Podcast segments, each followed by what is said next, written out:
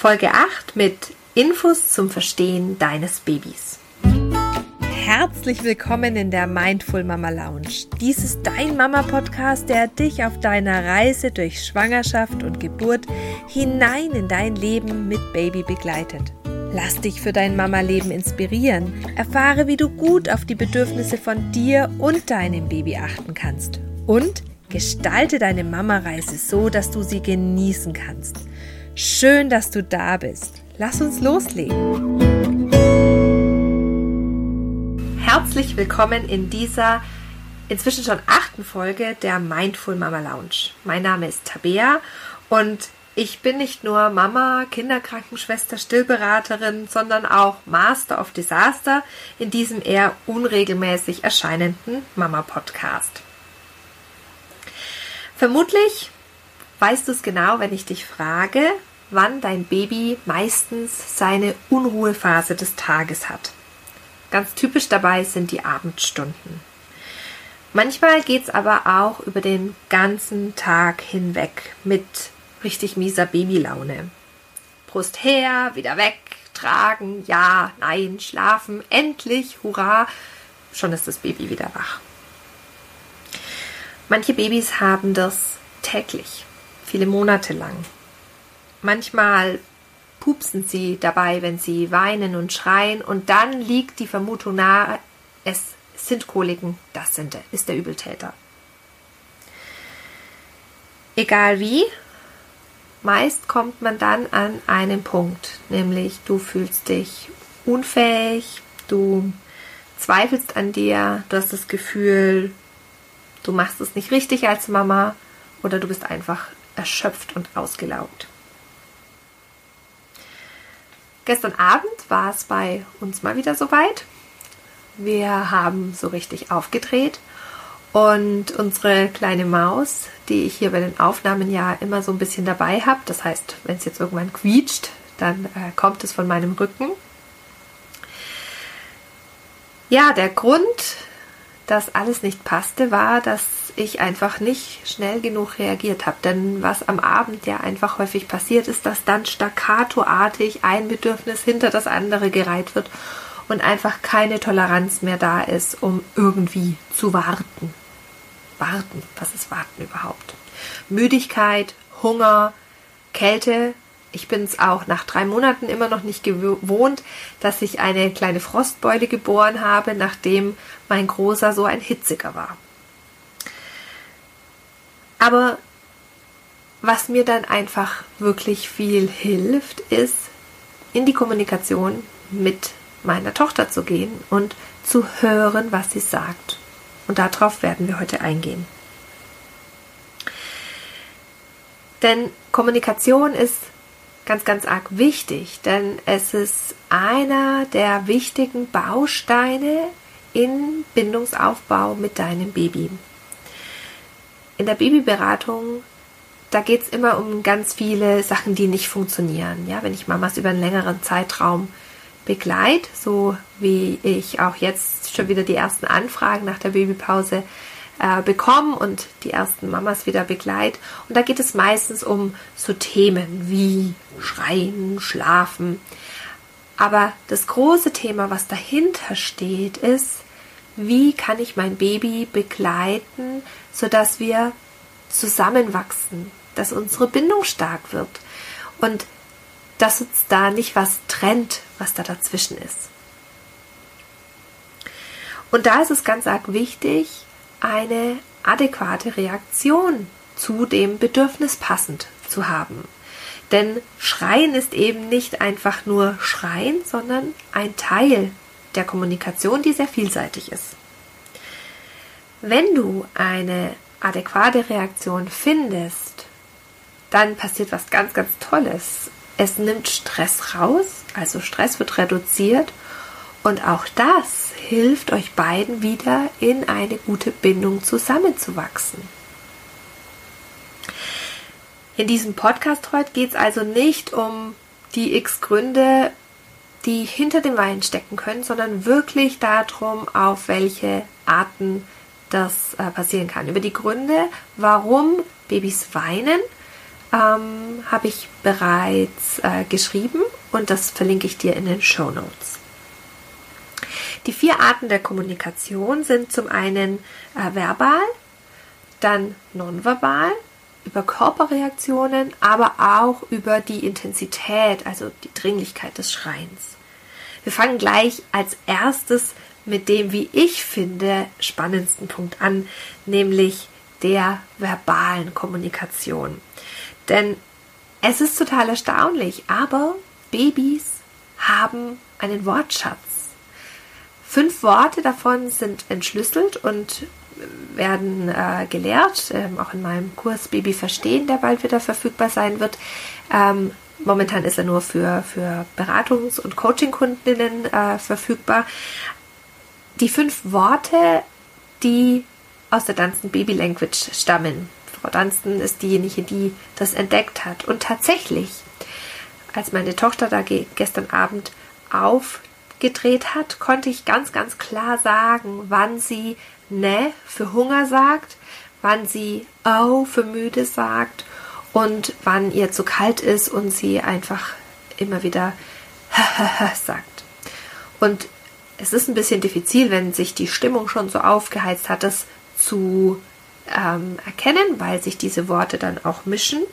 Ähm, aber für mich ist das einfach ein, ein Goldschatz, wirklich, weil ich, wenn sie wach wird oder ähm, ja, wenn sie wach wird und weint, klar sagen kann, muss sie jetzt zum Beispiel aufstoßen, muss ich sie als erstes wechseln? Oder möchte sie gerade den Darm entleeren? Oder möchte sie stillen.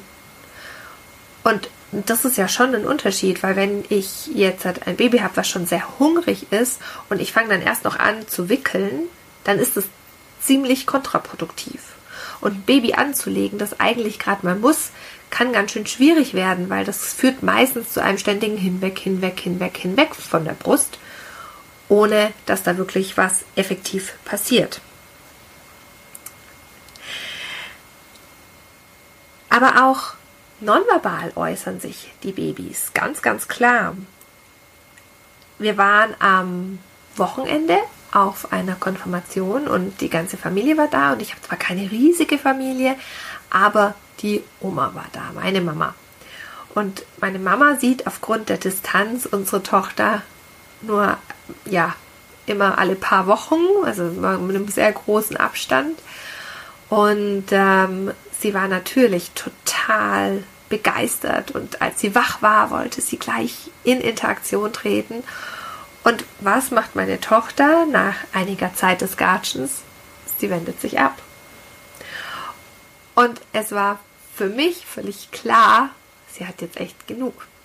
Und was macht die Oma? Sie geht mit dem Kopf hinterher. Weil das ist das, was wir oft machen.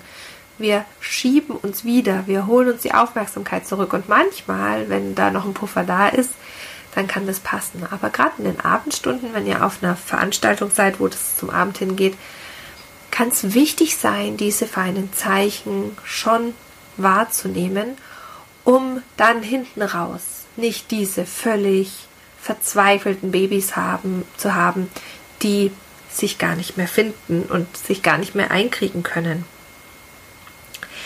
Eine andere tolle nonverbale Sache ist etwas, wo ich selber ganz arg überrascht war, wie früh sich das bei unserer Tochter schon hat anfangen lassen.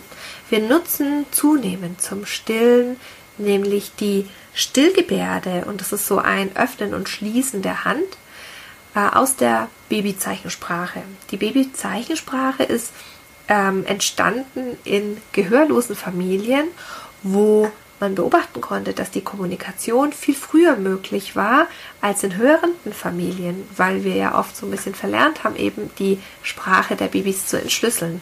Und die Babygebärden ähm, haben die, geben die Möglichkeit, die Dinge, die den Babys wichtig sind, damit klappt es am besten. Ähm, also es klappt nicht mit Dingen, die uns Erwachsenen äh, wichtig sind, sondern wirklich hauptsächlich mit Dingen, die die Kinder spannend finden, mit in die Kommunikation mit aufzunehmen. Das heißt, dort, wo die Babys schon früh verstehen, sie verstehen sehr früh sehr viel, viel mehr als wir ihnen manchmal zutrauen, äh, dort können sie das besser äh, selber kommunizieren oder klarer kommunizieren, wenn sie Zeichen dafür haben. Und da gibt es Bücher darüber, da gibt es Kurse dazu und das kann man lernen und man kann letztendlich auch eigene Babygebärden mit aufnehmen. In den Show Notes werde ich dir dazu noch einen Buchtipp verlinken. Das dritte sind Körperreaktionen. Wenn meine Kleine ähm, ja, getragen werden möchte oder einfach so ein bisschen Körpernähe möchte und ich sie jetzt nicht auf dem Arm tragen kann, dann hole ich unsere Trage her, die ich jetzt hier auch auf dem Rücken habe. Und dann merkt man schon, in dem Moment, wo das Klick vom Gurt kommt, wie ihre Augen das Leuchten anfangen. Es ist einfach so faszinierend, es ist so schön, dieses Strahlen zu sehen. Und so zeigen Babys ganz verschiedene Körperreaktionen. Klar, wir wissen es selber. Äh, aus, der, aus der Babypflege hast du vielleicht schon gelernt. Die Temperatur für dein Baby kannst du unter anderem äh, gut an der Nackenfalte äh, testen. Ja, wenn dein Baby da schwitzig ist, dann ist es ziemlich wahrscheinlich, dass dein, dass es dein Baby zu warm ist. Ähm, die Körperreaktionen geben uns wichtige Informationen.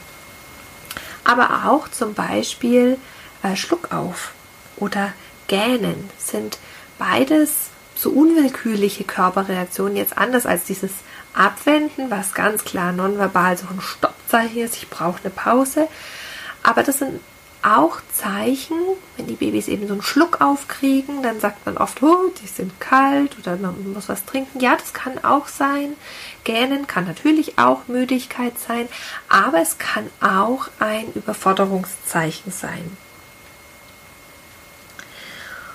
Und an vierter Stelle steht die Intensität des Weinens.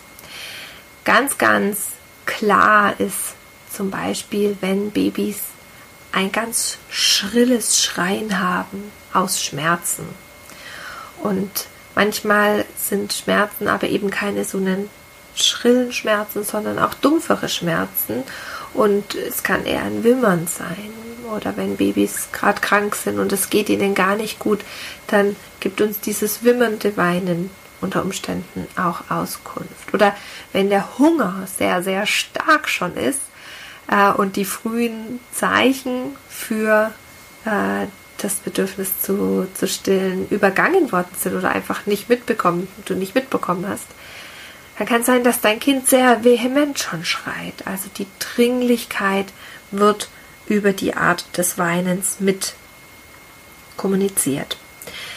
Manchmal ist es auch eine Charakterfrage, ja. Das heißt, manche Kinder fangen sehr, sehr schnell an, hochzufahren und manche sind eher entspannt und ruhig und sagen halt mal, nee, übrigens, ich hätte da mal ein Bedürfnis, vielleicht hättest du in den nächsten 20 Minuten, gütige Mama, mal Zeit, dich um mich zu kümmern. Oft ist das nicht der Fall, sondern die Kinder zeigen schon, dass sie da sind und sie wollen ja auch überleben und die Sachen, die sie sagen, dass sie brauchen, äh, die sind ja auch wichtig. Das sind ja keine lapidaren Sachen wie ähm, Schatz, gibst du mir mal bitte eine Rückenmassage und dann wartet man Wochen. Was sind mir die drei wichtigsten Punkte? Also, die Babys kommunizieren. Sie weinen nicht nur on and off, um halt zu weinen. Und es gehört halt dazu und entfaltet die Lungen oder sonst irgendwas, was dir vielleicht schon erzählt worden ist. Zum Zweiten, Babys kann man verstehen lernen. Es ist nichts, was du können musst von dir aus. Denn wir sind selten in einem Umfeld aufgewachsen, wo wir schon viele Babys haben kommunizieren, hören und sehen. Und der dritte Punkt, Babys zu verstehen, ist ganz wichtig für den Aufbau der Bindung, weil nur wenn wir verstehen, können wir adäquat reagieren. Und es ist aber so schön zu wissen, dass unabhängig davon, wie eure Geburt war, wie wie du dein Kind ernährst, du die Kommunikation als Werkzeug nehmen kannst, dass eure Bindung intensiver wird. Es ist einfach so gut möglich. Wenn du die Bindung stärken magst, dann kannst du das dafür nutzen. Ich freue mich, dass du heute zugehört hast. Ich freue mich, dass du dir wünschst, dein Baby besser verstehen zu können. Und ich freue mich, wenn du auch in der nächsten Folge wieder mein Gast bist. Bis dahin wünsche ich dir alles Gute. Tschüss!